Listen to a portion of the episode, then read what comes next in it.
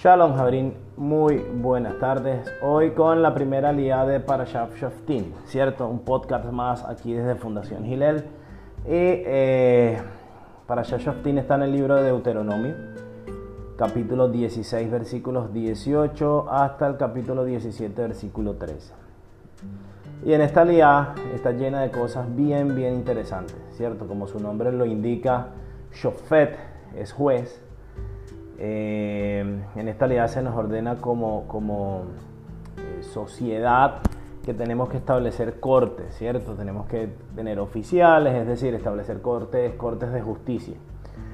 Y estas cortes de justicia van a poder decidir en todo tipo de casos para preservar el orden social y no solo eso, sino como nos dice la Torá, hay que, hay que perseguir asiduamente la justicia, ¿cierto? En todos los casos y en todo momento. Ese es el primer tema que surge en esta alianza. Luego avanzamos y en el segundo tema que trae esta lía está el tema de la idolatría. Entonces se habla de los dos tipos más comunes de, altares idólatras que existían en la tierra de Eretz Canaán. Uno es la Asherá de los Asherot de los árboles, el árbol consagrado a la diosa femenina del panteón cananeo. Y lo otro es una Matzeba. Matzeba es como, una, como un obelisco, como, que, como una estatua consagrada al dios eh, masculino del, panteón cananeo. Y nos dice la Torah que esto no se va a permitir, no se va a aceptar, ¿cierto? Dentro de la forma de observar el judaísmo, eh, es decir, no solamente nosotros vamos a adorar a un solo Dios, que es diferente al de los cananeos, sino que lo adoraremos también de una manera distinta, que no contiene idolatría.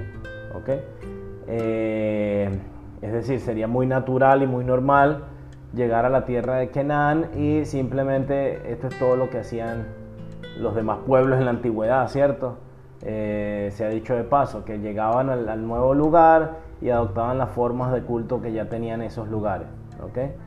Eh, a veces cambiaban el nombre, cambiaban el nombre del dios, pero más o menos hacían los mismos rituales, las mismas cosas, eh, inclusive adoptaban la misma deidad. Y nos dice la Torah claramente, no, aquí esto no es lo que va a suceder, eh, a pesar de eso, a pesar de eso, si ustedes leen Reyes 1 y 2, se van a dar cuenta y van a saber que ambas cosas en efecto futuro van a suceder. Es decir, dentro del comportamiento idolátrico del pueblo de Israel, eh, antes de la destrucción del primer templo, ya no solamente había la adoración a otros dioses, sino también la adoración de Hashem, del Dios único, del Dios de Israel, a través de métodos prohibidos, es decir, a través de lo que la Torah va a llamar abodazara. De abodazara eh, eh, no, no, es un servicio extraño, ¿cierto? Y no siempre es la adoración de otros dioses, sino incluso la adoración, sí, de nuestro mismo Dios a través de métodos incorrectos, de una manera prohibida. Y luego avanza un tercer tema, una línea bastante rica. El tercer tema es el cómo se juzgan en detalle las clases o los casos de idolatría. Es decir, se proscribe la idolatría, sí, culpable, luego qué hacemos en cada caso y su proceso judicial. Los testigos pasan, pueden dar fe de que, este, de que esta persona sí cometió idolatría y nos habla del castigo, por ejemplo, en el caso de la idolatría, de la lapidación. Y por último, y aquí es donde nos vamos a concentrar hoy, se va a hablar eh, de qué pasa cuando no tengamos una respuesta. ¿Cierto? Voy a leerles el capítulo 8 en versículo 17 y dice, esta es la traducción del rabino Daniel Benitzak, que es una belleza, una dulzura para leer en español. Por la buena traducción me refiero. dice, si un asunto de justicia te es oculto, cuando algo desaparezca de tus ojos, entre sangre y sangre, entre veredicto y veredicto, entre afección y afección, asuntos de disputas en tus ciudades, te levantarás y subirás al lugar que, ha de elegir el Eterno tu Dios, y vendrán, los, y vendrán a los sacerdotes los levitas y al juez que estuviese en esos días, e inquirirás y ellos te dirán la palabra de juicio.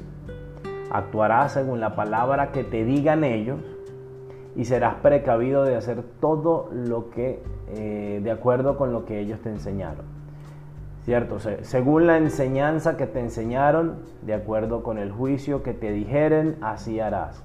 No te desviarás de la palabra del Eterno, que te dirán mm, ellos, ni a la derecha ni a la izquierda. Y el hombre que actuara con premeditación, sin escuchar al sacerdote, es decir, que, que, escuche las palabras de esta persona pero no las cumpla, eh, que es quien está para servir al Eterno su Dios, ni al juez, ese hombre que está para servirle al Eterno su Dios, también el juez, ese hombre que desobedece, el que no cumple, ese morirá y así destruirás el mal de Israel y no, actuarán con premeditación otra vez. Torat Hashem Temimah.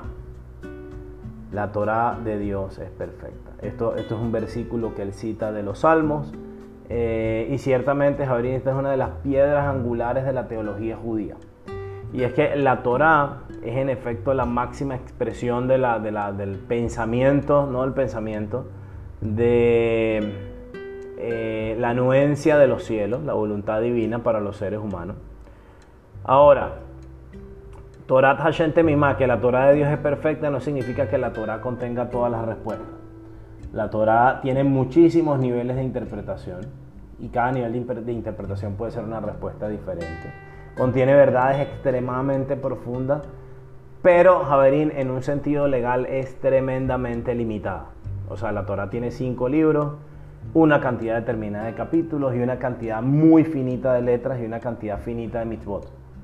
Y ese texto que es escrito y revelado con la presunción de que al pueblo al cual se le está siendo revelado, que en este caso es Israel, que es un pueblo nómada, de pastores analfabetas en la edad de bronce, que, viven, o viven o no, mejor dicho, van a vivir en Eretz Israel, eh, la Torah está hablando para ellos y en ese lenguaje. Afortunadamente hoy el pueblo judío no es un pueblo nómada de la edad de bronce viviendo, viviendo en, Israel, ¿cierto? El pueblo judío ha cambiado y ha cambiado eh, a través de vivir en diferentes diásporas, a través de tener que cambiar muchas veces de dirección, ¿cierto? Hemos pasado a ser, de ser una comunidad agrícola a ser una comunidades modernas. Eh, todo, todo ha cambiado en el pueblo, o sea, el contexto del pueblo judío es muy diferente, a pesar de que la Torah sigue siendo la misma. Pero la manera en que la Torah se puede mantener fresca eternamente y relevante eternamente no es por exactamente lo que está escrito, sino justamente por este versículo que leímos, que en mi opinión es de los versículos más importantes de toda la Torah. ¿Por qué? Porque le permiten a la Torah renovación hacia el futuro. ¿Cierto? La Torah es consciente de que eso está siendo un texto que está describiendo un pacto eterno, pero la Torah es consciente también de que en el futuro van a haber cosas que no sabremos cómo interpretarlas, que nuestra actualidad cultural, científica, social, moral y ética van a ir cambiando con los años. La Torah se le es revelada a un pueblo que sale de Egipto y ese pueblo no tiene microondas, ese pueblo no tiene carros, ese pueblo no ha, vivido en democracia, ese pueblo no conoce un celular. Ese pueblo no ha tenido que interactuar con el, con el helenismo hasta ese momento griego. Ese pueblo hasta ese momento no había tenido que interactuar con la cultura islámica, ni con la cultura cristiana, ni con los budistas. Y esta es justamente la clave para una constante reinterpretación de la Torah hacia el futuro la existencia de cortes certificadas, de, alguien que tenga el poder o un grupo de personas que tenga el poder, eh, que es dado por la misma Torah en este versículo, de interpretar la Torah, de innovar sus leyes, de innovar su, cultura, de innovar su ética y su moral a futuro para el pueblo judío y para toda la humanidad. Y esas leyes son tan importantes como se nos dice al final de esa lectura, que si una persona las desobedece de manera culposa, voluntaria, con premeditación y alevosía, esa persona debe recibir la pena capital, que es la misma pena que se le aplica a la bodazara, a la idolatría. Baruch Hashem también eso lo hemos interpretado y hoy no andamos matando a nadie, pero sí uno puede, uno puede deducir el tipo de valores que tiene una persona dentro de este tipo de comportamiento. En Facebook se encuentra uno con personas a veces un poquito confundidas. Gente que, pregunta por qué hacemos esto, por qué hacemos aquello, si la Torah no lo dice, si la Torah en ningún momento lo dice. Y sí, es verdad, en ningún momento lo dice. Pero ya en desde la época del segundo templo, a esta corte, a los rabinos del Talmud, a esta corte certificada, este Sanedrín se le dio un decreto de que nosotros debíamos hacer lo que tuviéramos que hacer para actualizar la Torah. El ejemplo más brutal de esto y más simple a la vez de explicar, por ejemplo, es el de Adlakat Nerot, el encendido de las candelas. Nosotros hoy encendemos candelas a pesar de que la Torah dice no encenderán fuego, pero en Shabbat, pero eh, eh, eh, nosotros las encendemos antes de Shabbat. ¿Para qué? Para mejorar la experiencia del Shabbat. Y desde ese momento esta ley pasó a ser parte de la Torah, porque es una corte certificada la que le impuso. Entonces estos versículos de esta ley le permiten a la Torah en cada generación renovarse a través del discurso rabínico y en cada generación reaccionar a los desafíos que trae esa época en particular. Y sí, hay que ser honestos, Javerín, hoy en día ninguna corte judía tiene este poder, ¿cierto? Este, este poder le correspondía al Sanedrín. Eh, eso fue luego reemplazado por los sabios de la Mishnah, luego por los sabios del Talmud, ¿cierto? Las grandes yeshivot de, Sura, Pumbedita en, en, Babilonia y de Eretz Israel. Y luego esta corte con poder absoluto cesó de existir a, partir del año 1026 más o menos con los Geonim. ¿Qué tenemos hoy en día? Tenemos el Talmud de Babilonia, nuestra herencia cultural intelectual del pueblo judío, la joya de la ingeniería eh, intelectual judía. Tenemos el Talmud de Jerusalén, que son las decisiones que aplicó esa corte, y esto nos sirve a los rabinos hoy en día contemporáneos como una plataforma para, para, para tratar de, de obtener de allí el cómo podemos reaccionar a los desafíos de este tiempo.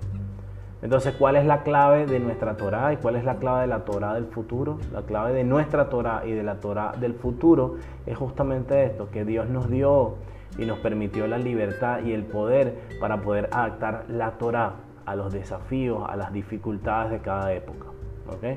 Pero esa noción de que el judaísmo solo es Biblia es totalmente equívoca, ¿cierto? Y les dejo eh, con este detalle de, esta, de esta para que lo mediten. Por ejemplo, los libros que entraron a la Biblia dentro de todo nuestro Tanakh, ¿quién los eligió? Los eligió un comité de rabinos, ¿cierto? Y nosotros tenemos fecha y lugar de cómo, cuándo y dónde ocurrió y por qué no quedaron algunos libros y por qué sí quedaron otros. ¿okay? Eh, habían libros, por ejemplo, apocalípticos de Enoch, de Baruch, ¿cierto? Y todos esos libros quedaron por fuera. Entonces, decir eh, que yo solo creo en la palabra de Dios y no en la palabra de los hombres, eh, Javerín, el texto de la Biblia es un editorial de un grupo de hombres. Las vocales de nuestro texto bíblico son basadas en una tradición oral que no fue puesta en limpio por escrito, sino hasta el siglo X de esta era.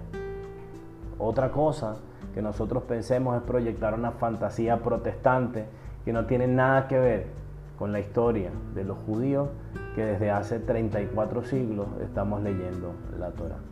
Con este mensaje inspirador, bonito y técnico acerca de, cómo se adapta la Torah a nuestros tiempos y de cómo la utilizamos para, para actualizar el mensaje semana a semana, día a día, mes a mes, año a año. Me despido deseándoles un hermoso Shabbat Shalom con muchos deseos de bendición y hasta la próxima semana.